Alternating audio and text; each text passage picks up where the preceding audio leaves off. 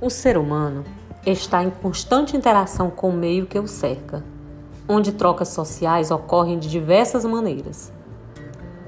Nesta relação, neste encontro organismo-meio, a experiência é como um processo criativo e expressivo que se dá na tensão deste encontro que não deixa de ser uma novidade, um ser que interage com o mundo.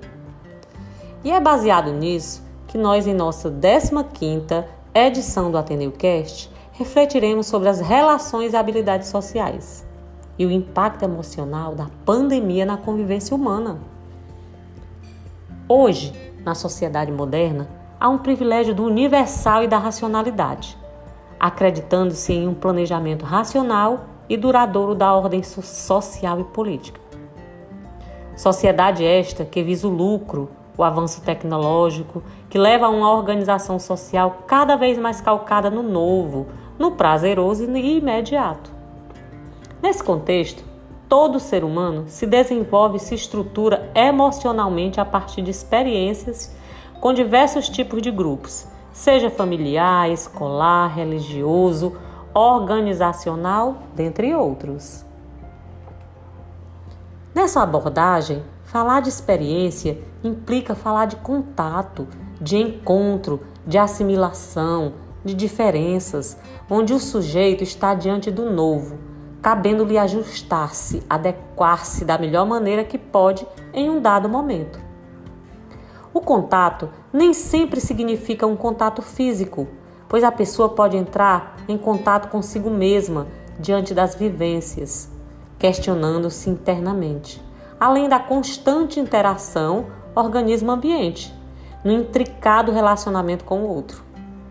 Para que haja interação, o indivíduo precisa ter receptividade, ser paciente, estar atento ao que sente, atento ao que o meio lhe proporciona em dado momento. Precisa também abrir-se a si e ao mundo de forma consciente de si e também deste todo que o cerca.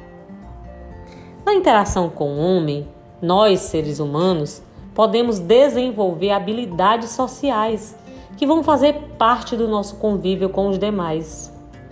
Podemos citar, por exemplo, a empatia, a capacidade de colocar-se no lugar do outro sempre, a compreensão, entender sempre as situações tanto pessoais quanto sociais dos demais, ter sempre um pensamento positivo esperar que as experiências se desenrolem da melhor maneira, que tudo fique bem. Ter também autocontrole, capacidade de controlar a impulsividade, a vontade, dentre outras emoções vividas, para expressá-las da melhor forma. Comunicar-se e expressar-se com os demais. A capacidade de comunicar o que sente, expressar suas emoções, conversar com as pessoas de forma tranquila resolução dos conflitos também, uma capacidade de abrir-se para a busca de solução de conflitos de uma forma que não gere agressão nem física nem verbal. Uma assertividade, expressar suas opiniões, respeitando as opiniões alheias, sabendo colocar-se sempre diante dos demais. Autonomia na tomada de decisões, aquela capacidade de decidir sem depender da opinião dos outros. Algumas dessas habilidades são vividas com mais frequência no contexto escolar, do trabalho, religioso. Outras podem ocorrer em várias situações sociais que requeiram do indivíduo uma mobilização interna. O fato é que elas passam a fazer parte do indivíduo, compondo, compondo sua dinâmica pessoal ao lidar com as situações cotidianas. Com a chegada do novo coronavírus, a sociedade acelerada que visa o imediato, o lucro e a tecnologia avançada, de repente passa a ser uma sociedade com novas prioridades e parâmetros, aonde se destacam a busca pela vida, a busca pela saúde e proteção individual. Neste intrincado contexto, o homem se depara com outros valores e comportamentos a serem cultivados e vividos como sendo os mais adequados ao momento atual.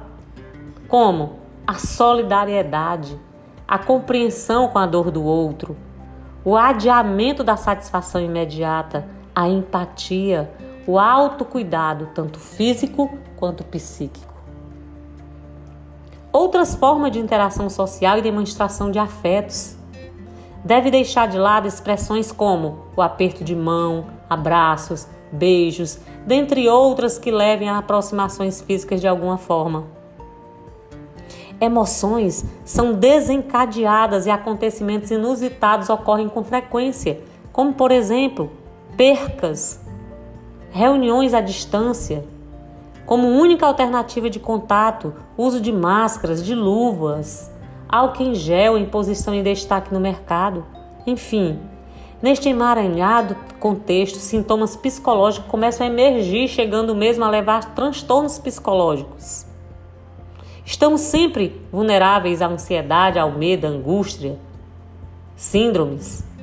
Cada um tenta se adaptar como acha que pode ou consegue, se utilizando de habilidades pessoais ou tentando adquirir outras em virtude dos acontecimentos. O sentir e o agir estão relacionados.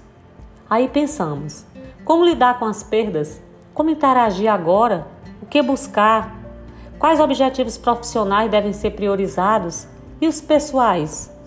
São tantos questionamentos que surgem diante deste novo, sendo que em algum momento o indivíduo deverá entrar em contato consigo para experienciar e aprofundar-se nas habilidades sociais que possui no intuito de utilizá-las no novo cotidiano. Os sentimentos, as emoções, as angústias e até mesmo o surgimento de novas dores que emergem levam muitas vezes ao impasse quando o indivíduo se depara com novas vivências sociais até então desconhecidas. Pode-se aqui entender que as pessoas a partir de agora devem adaptar-se ao meio, buscando uma nova maneira de interação. Isto implica mudanças no trabalho, na escola, nas relações sociais, relações familiares, relações pessoais, abrangendo as diversas áreas da vida, da vida do indivíduo como um todo. Lidar com as emoções no aqui e agora é um processo que envolve aprofundamento em si e aprimoramento das habilidades sociais já adquiridas e até mesmo adquirir novas. Implica também entrar em contato também com a, ba a base de apoio que possui. Seja família, seja amigo, seja namorada, esposa, companheiro de trabalho, colegas de sala e até mesmo ajuda de um profissional.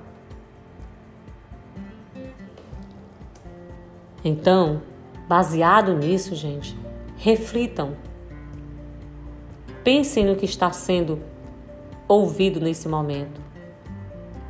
Peço que façam análise bem produtiva e até a próxima.